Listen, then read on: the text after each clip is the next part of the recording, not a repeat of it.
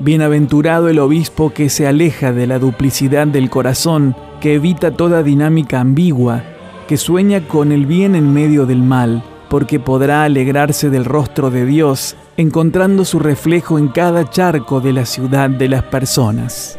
Oremos por el ministerio de nuestros obispos, que como pastores y fieles discípulos misioneros, nos propongan el camino para ir al encuentro de nuestros hermanos que están en las periferias existenciales. Ordenación episcopal del arzobispo de Córdoba, Padre Ángel Rossi. 17 de diciembre de 2021, 19 horas, en el atrio de la Catedral de Córdoba.